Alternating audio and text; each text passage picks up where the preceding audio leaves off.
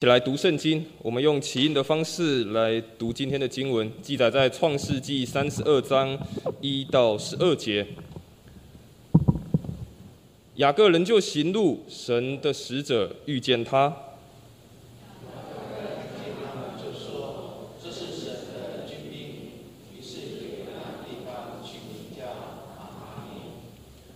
雅各打发人先往希尔地去，就是以东地。见他哥哥以扫。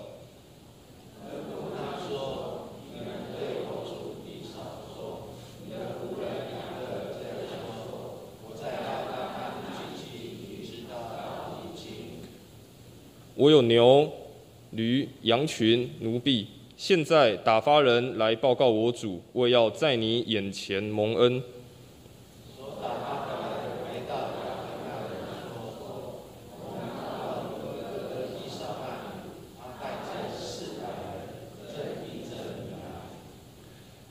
雅各就甚惧怕，而且愁烦，便把那与他同在的人口和羊群、牛群、骆驼分作两队。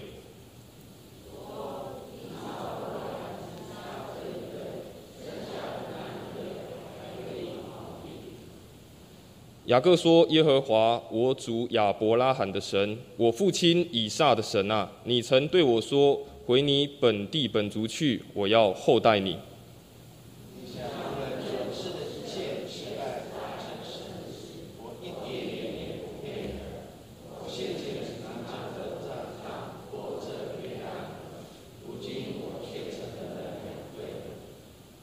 求你救我脱离我哥哥以扫的手，因为我怕他来杀我，连妻子带儿女一同杀了。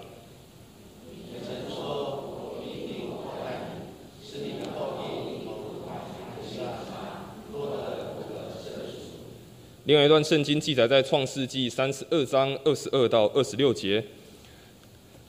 他夜间起来，带着两个妻子、两个使女，并十一个儿子，都过了亚伯渡口。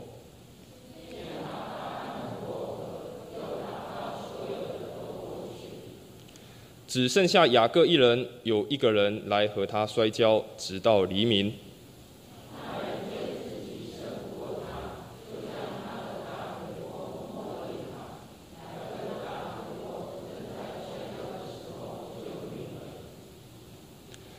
那人说：“天黎明了，容我去吧。”雅各说：“你不给我祝福，我就不容你去。”今天林牧师要跟我们分享的讲道题目是《孤单的雅各》。亲爱家人，大家平安。我们要进入神的话之前，我们跟隔壁后面的一起祝福说：“奉主名的宣告，你是健康的。”我们一起来做一个祷告。亲爱的父神，谢谢恩典，让我们可以在清晨来到面前，而且是主日的清晨，是主得胜的清晨。我们为了这一切而感谢赞美你。我们相信你依然掌权在我们生命当中。我们相信，当我们愿意把我们生命、当我们将一切都交给你的时候，我们相信我们可以得胜有余。也愿你的话语成我们脚前灯跟路上光，让每个来到面前或在直播上面看啊整个直播的弟兄姐妹，您也被恩感。耶稣，谢谢你。我们这样祷告，奉耶稣的名，阿门。我们从小到大。到现在为止，其实我们每个人人生经历当中，我们都有被算计的经验。其实，当我们被算计或是被陷害的时候，其实对我们来讲是一个很大的伤痛，因为常常会算计你、会伤害你，往往是你最亲密的人，可能是你的同学，可能是你的家人，可能是你的至亲朋友。我们常常因为被算计的时候，心里很大的不同。然后很难过，为什么我这么相信他？他为什么这样算计于我？其实我回想过去成长历史当中，或许我们很认真读书，可是我们却发觉我们同学常常用言语言语上来刺刺激我，常常用话语来刺激我，让我在读书的过程中常常跌跌而撞撞。甚至有些同学或许在老师面前来告密，说我是一个懒散人，说我是考试作弊的人。我印象非常深刻。我有一个同学常常在说他的故事，因为他是一个律师，他从小生活在一个非常不好的环境当中，因为他的父母亲是乞丐。他很认真，他很努力，利用每次跟他爸爸妈妈到天台戏院底下去祈祷过程当中，他总是拿了一本书一直在看，一直看看看，因为他相信父母亲曾经对他讲那句话说：“我是乞丐，但是我不希望你一辈子跟我们一样，也是一个乞丐。”所以，我同学就非常认真，他期待脱离这个困境，所以他比别人付出了更多的时间在阅读、正在读书的过程。有句堂考试所有的测验卷都是一百分，包括数学、包括国语、包括社会，都是一百分。全班只有一个人，就是他满分。可是当他得到满分的时候，他不是得到同学的称赞。反而很多同学跑去跟老师讲说：“老师，他是作弊而来的。”这句话对我这个同学的伤害非常深刻。他常常跟我讲说：“我这么认真，我只是不希望我的人生就像我父亲一样过着个乞丐祈祷生活。可是我却常常被陷害，常常被算计。他没有因此而灰心或丧志，他反而比以前更加认真。”他在说他生命的故事当中的时候，其实就告诉我们，人生当中难免都会遇到被算计，甚至会伤到我们，伤得非常痛。可是当我们被算计的过程当中，不要灰心，不要失望，因为神依然与我们同在。圣经当中以斯帖的故事当中，或许我们非常清楚，他们遇到一个最大的麻烦，就是有一个人，就是哈曼。他一直想要利用个机会，把当时在苏三城的犹太人，或者是全国的犹太人，利用这个机会铲除而光。面对这样的难处，其实当时的犹太人一个领袖叫莫迪改，包括以斯帖，他面对人生当中最大的危险，他们如何扭转这个局势，救离百姓脱离这个困境？若我们有机会。下次讲到当中，我们会来讲以斯帖的故事。若你去读以斯帖第三章第五节到第六节当中，他这样描写这样的话语。他说：“哈曼见莫迪改不跪不盖，他就怒气填胸。他们已将莫迪改的本族告诉哈曼，他以为下手害莫迪改一人是小事，就要灭绝亚哈水王通过所有的犹太人，就是莫迪改的。”本族，通过这样的记录当中，你就可以知道说，那个哈曼其实他一直想要把整个犹太人给杀光，所以他们想要利用一个计策，然后因为这个计策一出长光，在当时苏三城所有犹太人，哈曼就是这样心机非常重的人，他透过这样要来建立他自己的权威。莫迪改跟以色列面对这样危机，面对一个常常陷害他们、算计他们的人，他们唯一能依靠的就是那位爱他们神，因为他们相信神继续掌权，不止在现在，在整个历史的过程当中。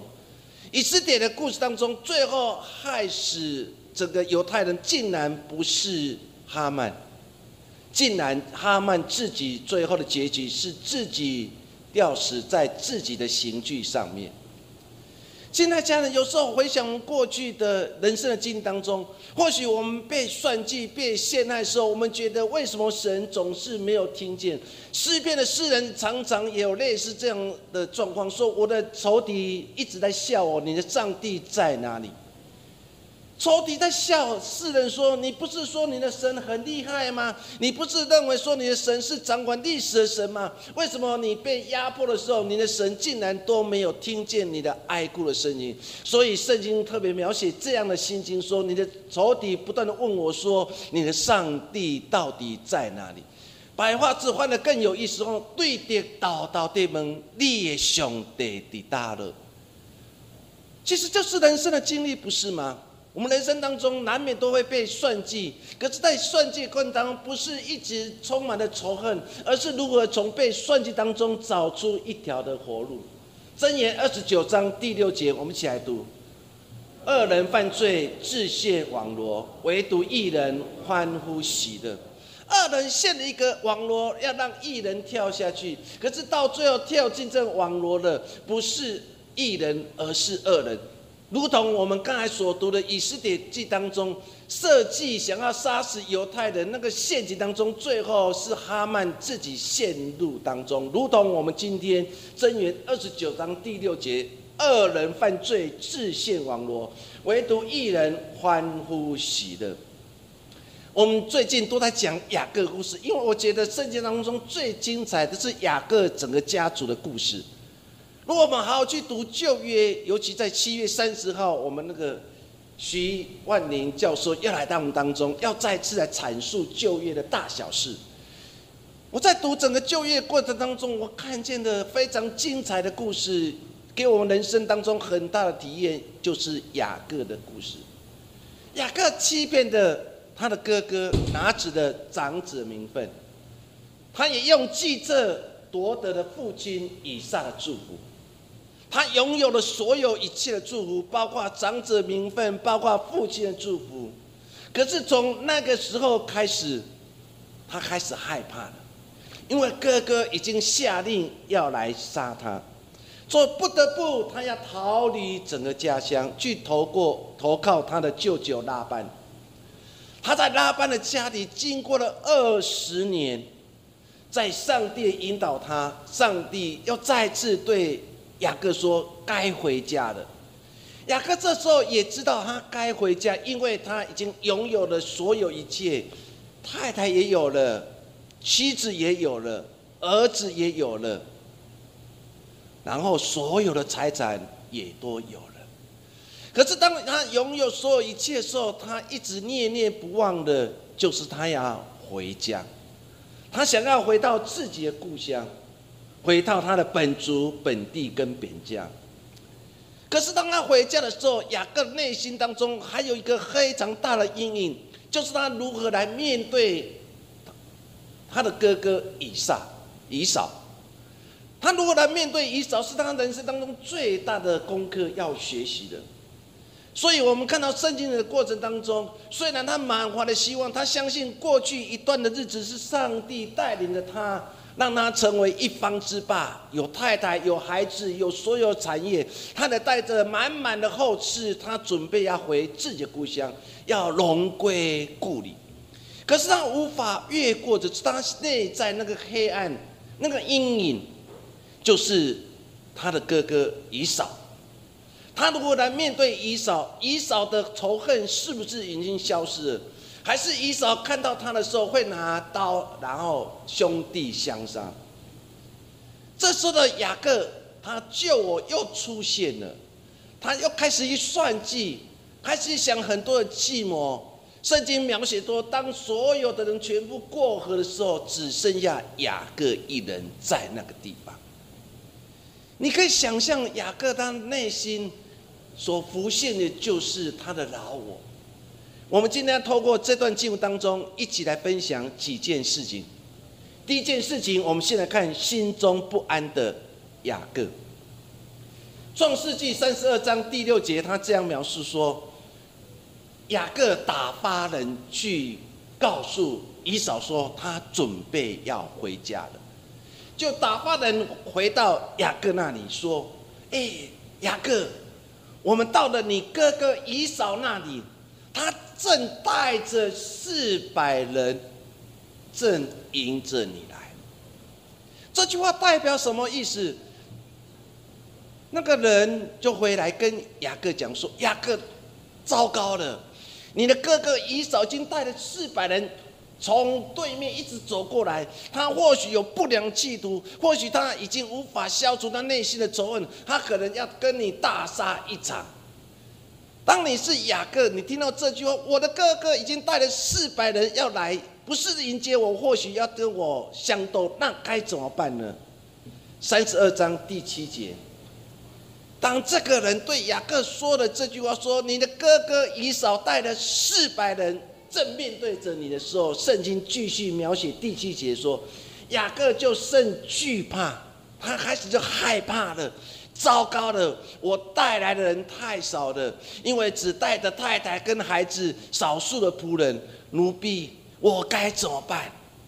这时候他就害怕了，他的心里开始忧虑了，或许我们说忧郁症就压起来，他开始害怕，开始忧郁了，便把那与他同在的人人口和羊群、牛群、骆驼分成两队。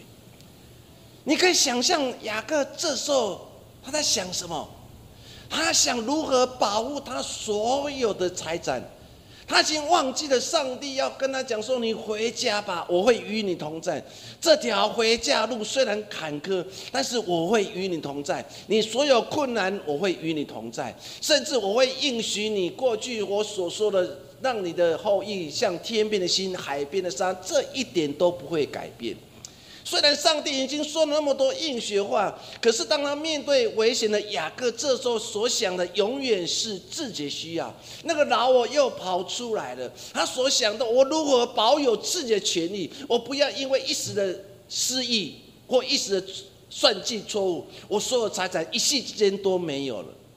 圣经如何想？他如何去算计这件事？虽然一段很短的经文，可是可以看见，他说他把带去的人口。羊群、牛群跟骆驼分成两队，哇！一个很会算计的雅各，他竟然可以算计到说啊，对我把所有的财产分成两队。当以扫来的攻 A 队的时候，我 B 队就赶快跑。虽然我 A 队没有，但是我 B 队还有很多的牛群、羊群、骆驼，还有孩子们，我的心就不会害怕，就不会没有任何的依靠。你可以想象，这时候的雅各还在心里算计如何保有他所有的利益。所以三十二节第八三十二章的第八节怎么说？他说：“以扫若来击杀这队，剩下那一队还可以逃避。一说还可以逃了，就不会被他追杀到。现在弟兄，当你好好去读这段经文当中，你就看到那老我不断的从。”雅各的内心当中浮现出来。现在家人不要以为你信主以后，若你没有被圣灵更新，那过去你的老我还是会不断的来起来来控诉着你，会他跟你讲说你不要骗人了，你就是这样的，你如何改变都无法改变你人生的结局。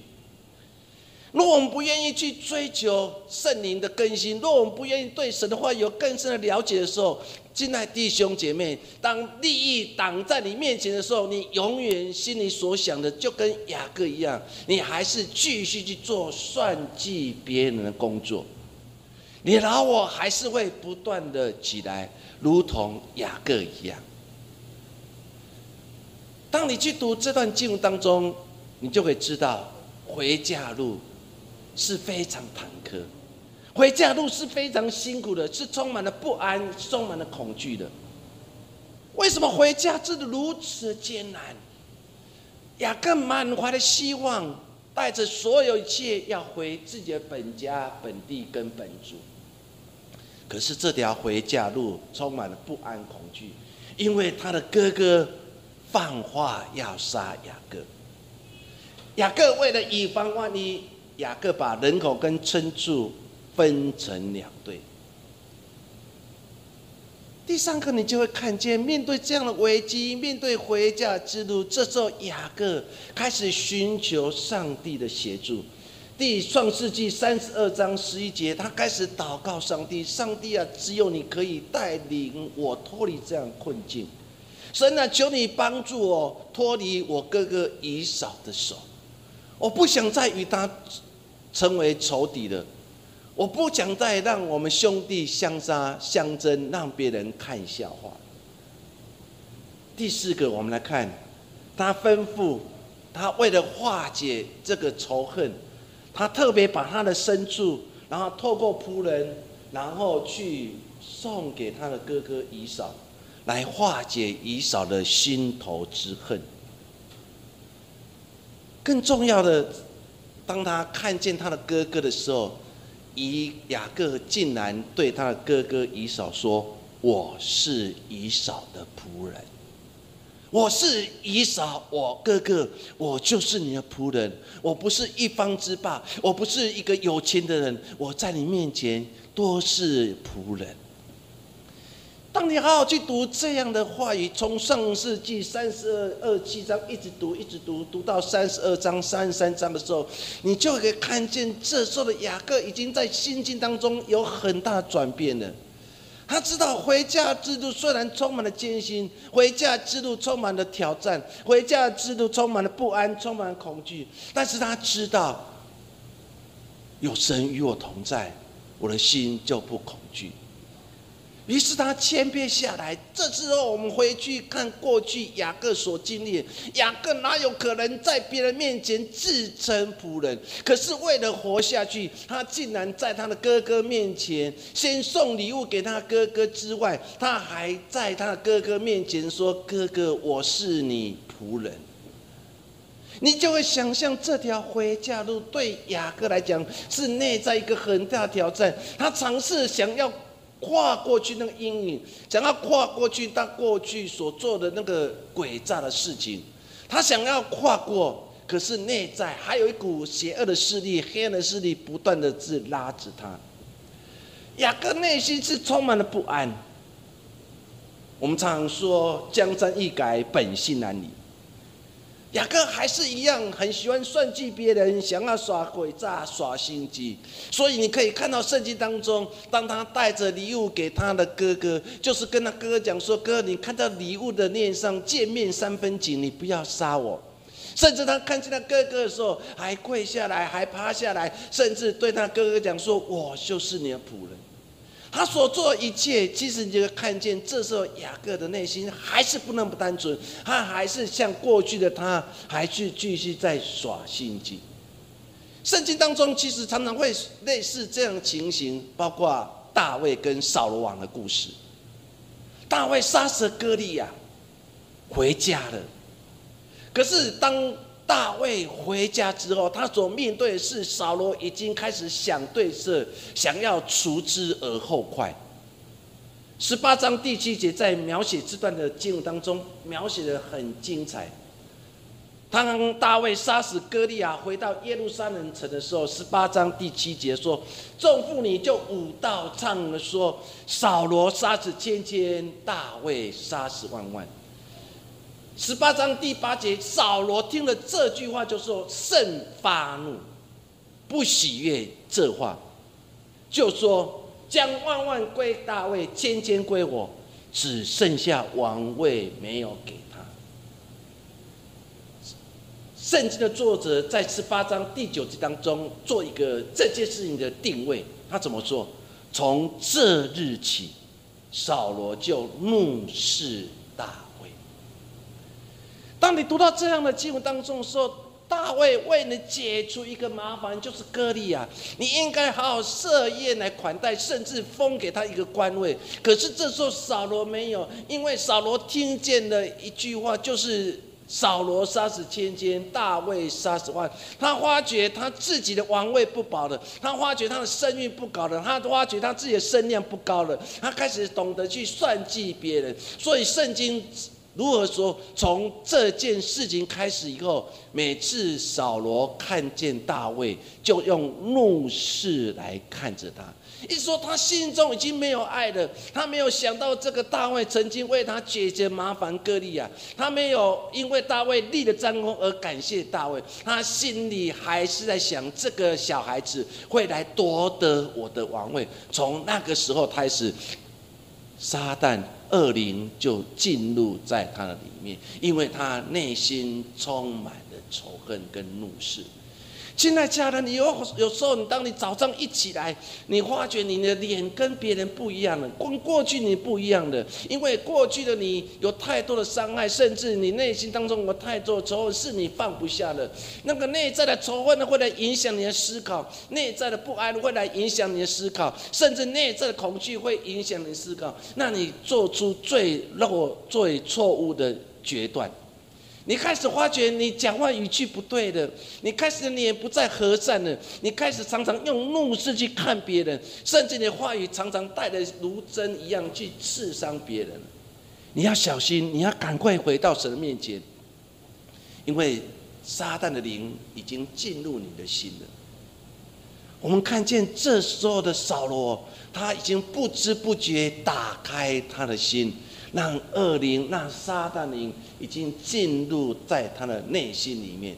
他只想到自己的王位，因为他要把王位传给他儿子约拿丹。他只想到大卫会夺得他的王位，所以想尽办法，然后就想要除之大卫，所以睡觉也睡不着。就真帮助我们，让我们重新来检视自己的过去的生命当中。当我们开始不安，当我们开始恐惧的时候，回到神的面前。箴言第三章第二节，我们一起来读。因为他必将长久日子、生命的年岁和平安加给我们的神，会赐给我们什么？生命的年岁跟平安都来加给我。说，亲爱家人，当你愿意回到神的面前，当你愿意来寻求神的时候，其实神会来帮助你。他将生命的年岁跟你失去久久的平安，来赏赐给你。我们看到雅各不断的算计当中，他真的拥有一切之后，其实他内在还是不平安，他还是觉得他是一个非常孤单的人。我们来看神如何来翻转雅各的一生。神如何来调整雅各？创世纪三十二章二十二节这样描述说：雅各夜惊起来，带着两个妻子、两个使女，并十一个儿子，多过了亚伯渡口。先打发他们过河，又打发所有人过去。三十二章二十四节说：只剩下雅各。当你读创世纪三十二章的二十二节，一直读到二十四节当中的时候，到晚上，他就偷偷的带着两个妻子、两个使女跟十一个儿子，先过了河，先过河再说，先找一个地方隐藏起来再说，先过河再说。他把所有人都过河之后，他不敢过河。圣经描写三十二章二十四节当中，圣经描写说。只剩下雅各一人。亲爱家人，当你读到这样的话，你你进入那个情境当中，那个晚上是不平安的晚上。这个晚上是一个算计的晚上。雅各算计之后，利用晚上当大家在休息的时候，当哥哥已经完全没有注意的时候，他偷偷的让这些的使女，甚至孩子们，跟所有一切先过河。这些人先过河之后，他在河另外一边，然后看情形。若是他的哥哥以扫带着四百人冲过来，把他砍砍杀的时候，把他抢夺之后，我还可以赶快从后面，然后赶快溜走。三十二章二四节说，当大家都过去了，只剩下雅各一人。一说四周围已经没有人了。那一天的晚上，对雅各来讲是一个非常孤单、非常寂寞的晚上。雅伯渡河那一夜，对雅各来讲是孤单的，是寂寞的，因为只剩下一人。亲爱的家人，有时候我们不是不也像雅各一样，我们有时候算计很多，我们可能花费了很多心思。可是，往往你发觉，当大家都离开之后，只剩下一人，你非常孤单，非常寂寞。我现在也慢慢要开始体会到，六十岁之后，孩子长大了，孩子要出去的，可能最后只剩我跟牧师娘。可能到一个年老的时候，可能在家当中两个人当中只剩下一人。现在家人，你可以想象，只剩下一人那个孤单，那个寂寞。所以我们很多的。年纪大的长辈们，有时候先生离开的，有时候太太离开的，你知道他们内在的孤单跟寂寞吗？我们有常常去关心他们，去安慰他们，去鼓励他们，甚至看到他们还跟他们握手，跟他们请安，跟他们拥抱吗？我们好像已经失去对这些孤单寂寞的人的关心跟注意。所以我给大家一个挑战：如果你知道我们的会友当中有人只剩下一人的时候，请你过去关心他。请你去拥抱他，请你去为他祷告，因为只剩下一个人，那个内在孤单、那个寂寞，是你无法想象。他们永远认为那个夜是漫长的夜，他们常常认为最好不要醒来，因为醒来还剩下一人。有时候想想，我们教会弟兄姐妹当中，有时候听到一个会友说：“某叔，我想喝麦气起来。”我说：“为什么？”一共气起来只存我一人。你知道他内在的孤单，内在的害怕。你用这样心境来看雅各的心境，不也是如此吗？那夜大家都过河了，那夜只剩下孤单的雅各，一个人守着漫漫的长，是孤单，是寂寞。雅各努力了一生，他发觉这时候好像多一场空。雅各的故事当中，他们渡过了一条非常重要的河，就是亚伯渡河。亚伯河，亚伯这个意思，它希伯来的意思就是道工的意思。上帝不当他带到另外一条河去，但是上帝特别把整个家族带来到亚伯河。为什么上帝别条河不带他们，特别带来到亚伯河，就是要跟雅各再次讲说：雅各就把你一切所有请空吧。你一直认为你的内在当中很多不满，所以你认为娶一个好太太、漂亮太太，你用尽心思，然后娶的对你娶的拉结，但是你却看清了利亚。你拥有所有一切，可是你还是一场空。包括在羊群的分辨当中的时候，他也用他过去的生活经验当中夺得更多的羊群。他过去的人生当中，就不断的抢，不断去夺，不断去抓。可是那一夜，或许湖杯满意了，可是他就会发觉，是我喝不下去的那一口杯。上帝要再次挑战雅各生命，雅各，当你所有满意的时候，请你就把所有一切完全清空吧。现在家人，你好好去读这样的话语当中哦，原来给我们一个很大的提醒。现在家人，当你以为你拥有所有一切的时候，有时候神要让你清空所有一切。当神让你清空所有一切的时候，当人让你一无所有的时候，或是你生了一场病，或是你遇到很大打击的时候，你就问说：上帝，你不是爱我吗？你不是为我定在十架吗？为什么如今的我却是一场空？我努力了一辈子，什么都没有了。上帝就是这样挑战雅各的一生。雅各，你拥有所有一切，你真的很棒。你有哇，有十二个孩子。雅各，你真的很棒。你有很多的牛群、羊群、骆驼，你拥有所有一切。可是上帝说，你得到什么？你最后还是只剩一人。神再次对雅各说：“清空吧，清空吧。”雅各就在那一夜当中，他真的清空所有一切。我们刚才所读的经文当中，那一夜，他跟上帝的使者摔跤了。读整个事件当中，神要再次请空雅各，神要再次当他完全请空的时候，神没有离弃我。原来神依然与雅各同在。雅各知道，当我请空之后。从今天开始，过去那个杯只有我这个人。这从今以后，我这个杯有神住在我里面。那一夜，他与上帝的使者摔跤了。那一夜，他不放上帝的使者离开。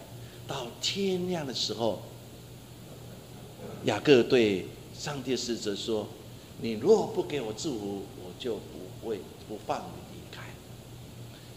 上帝的使者就跟雅各讲说：“从此以后，你不嫁雅各，你要找以色列。但是我要给你一个很大提醒：纵使你拥有一切，不要忘记今天这个重要的神秘经验。那个提醒就是让他的腿瘸了。整件事当中，看见完美当中的不完美。”平凡当中的不平凡，那一夜，雅各赢得祝福，他换了名字，他成为一个新造的人。这样的他也带着瘸腿，然后开始往回家路，回到他的本地跟家跟本族。亲爱家人，当我读到这个故事当中最后的一段话当中，我心很大的感动。上帝有时候会在你生命当中放了一根刺，上帝有时候会让你有一个过不掉的坎，但上帝拇指不是为了来轻看你，上帝是要在你提醒，不要忘记这条路，我与你同在。保罗的生命故事当中不是如此吗？在更多后书十二章第七节，我们一起来读。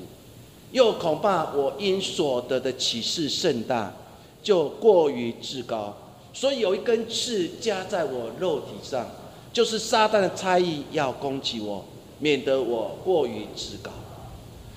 呀，保罗怎么说？保罗说：“我得到启示太大了。”一说他得到很多上帝给他的礼物太多了。当上帝给他很多的时候，他知道我怕自己骄傲了。忘记上帝的存在，所以上帝加了一根刺在他的生命当中。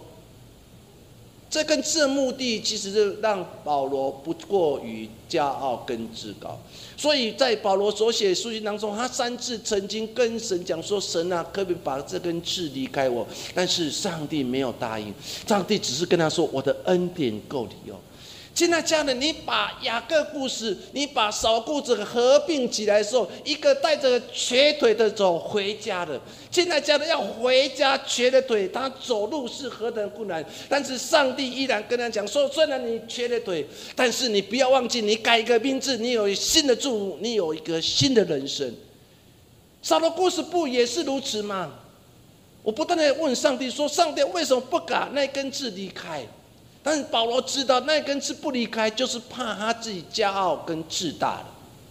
一个那一根刺让他更加懂得顺服神。是在家人，或许有时候上帝会让你瘸了，或许上帝会让你少了有一根刺加在里面，他就是让你懂得更加顺服在上帝里面，因为顺服就是蒙福。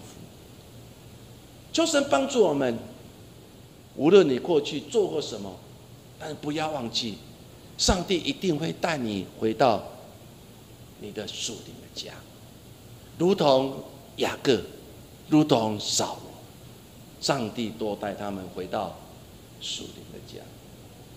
我最后还用一个我觉得很有意思的一段故事，是发生在美国。美国有一个探探索车叫机会号，它在二零零四年升空。本来以为太空总署认为 NASA 只能认为这个机会号可能只有九十天的寿命，但是没有想到探索号、机会号竟然活了十五年，而且进入火星，然后做了很多的探索。二零一九年一月的时候，火星发生一场很大的风暴，机会号受损了。终于要寿终正寝，本来只有九十天的寿命，竟然活了十五天、十五年的时间。当他要结束他的任务的时候，他发出最后一段的讯号，他这样说：“我的电池很弱了，这里越来越黑暗。”当我去看这段历史的故事，机位号的故事，我的心很感。亲爱家人，有时候我们觉得我生命的电池已经弱了，我觉得我信仰能力已经弱了，我觉得那个害怕已经笼罩我的心，我的生命的电池、属灵电池已经弱了。当我们属灵的电池弱的时候，你会开始发觉我的前面的路好像越来越黑暗的。现在家人，为什么我们属灵的电子会弱？因为你不愿意回到神的面前，因为你不愿意尊耶稣基督是主，你不愿意花很多时间通过灵修、通过祷告、通过与人分享生命故事，让你属灵的电子不断的去加加持当中。做求神帮助我们，我们每个人生命，你就是一颗的属电池。现在家人，为什么当你这个属电电池弱弱的时候，你就不愿意聚会，你就会逃离神，甚至你会去寻找一些让神很难过的事情？因为属灵的电池弱了。当你属灵的电池弱的时候，你就开始发觉人生越来越黑暗。有时候我们孤单，不是因为神不陪伴，是因为不去依靠。有时候不是我们前方没有路，而是你止住了前行的脚步。好，我们一起来读这篇文章，叫做“有时候”。我们一起来读：有时候我们孤单，不是因为神不陪伴，而是因为不去依靠。有时候不是我们前方没有路。而是你止住了前行的脚步。求神帮助我们。神有离弃雅各吗？没有。创世纪二十八章，伯特利的经验，神再次跟雅各讲：“我与你同在。”伯特利的经验当中，神如何对雅各祝福？二十八章十三节说：“我是耶和华，你主亚伯兰上帝。”也是以撒上帝，我要将你现在所躺卧之地赐给你和你的后裔，你的后裔必像地上尘沙那样多，必向东西南北开展，地上万族必因你和你的后裔得福。我也与你同在，你无论往哪里去，我必保佑你，领你归回这地，总不离弃你，直到我成全了向你所应许的一切。神当初在伯特利的经验当中，雅各看见天使上上下下的时候，神要再次跟他讲说：“我是亚伯罕上帝、以撒上帝，我永远与你同在。我要祝你后裔像天边的星、海边沙这么多。我永远与你同在，无论你往哪里去。回家路、辛苦的路、害怕的路，神再次调整的雅各。”让雅各请控自己，让神内住在他里面。那一夜，孤单的夜，那一夜，同时也是他得胜的那一夜。在雅各最孤单的时候，神来到他生命当中。神不是只有陪伴，神要再次调整雅各。他跟雅各跟天使摔跤了，上帝改了他的名字，赐给他一个新的祝福。虽然带着瘸腿，他往前行了，可是圣经的描写当中，他有十二个儿子，有满满的所有的牲畜、跟羊群、跟骆驼。最后他满足的离开，回到神的那里。求神帮助我们，或许有时候会孤单、会寂寞，不要忘记神与你同在。我们来做个祷告。亲爱父神，谢谢恩典，让我们再次来到你面前。从上礼拜到这礼拜，不断的去看雅各这个家族，看到他的太太们，也看到雅各的本身，看到他们的太太彼此相争，彼此相斗，可是上帝依然是公平。说我们再次来看雅各的一生当中，不断的算计，可是到最后，虽然看似拥有所有一切，可是他却发觉他还是一个人。神要再次调整雅各一生，再次跟雅各说：雅各，过去的你太会争，太会夺，太会讲，太会去算计别人，这不是我所要的人生。雅各，你就请空你自己吧。那夜孤单的夜。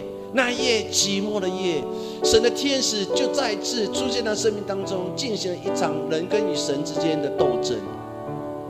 那一场的摔跤，神要再次跟雅各说：从今天开始，你不再叫雅各，你要叫以色列。从今天开始，你有一个新的名字，你有一个新的人生，但是你不要忘记，你还是瘸的腿。你要忘记，这个缺不是一个苦难记号，只是让你懂更加懂得谦卑来信靠神。主啊，求你来帮助我们。或许我们生命当中也有点像雅各的一生，像扫罗一生，如同保罗一样，他生命当中有一根刺，他也曾经对神说：“神啊，就把这根刺离开我。”但这根刺的目的扎在扫罗最保罗内心最深刻的地方。即使要调整保罗，让他知道这根刺的目的，就是让你不过于自高，让你更加懂得谦卑。父神，或许我们生命当中每个人都有自己瘸腿的地方，都有自己那根刺，但是神，我们要为了我们现在最软弱的地方而来感谢赞美你。我们相信，我们每个人可以胜过这一切，让我们可以得胜有耶稣，谢谢你。我们将祷告奉耶稣的名，阿门。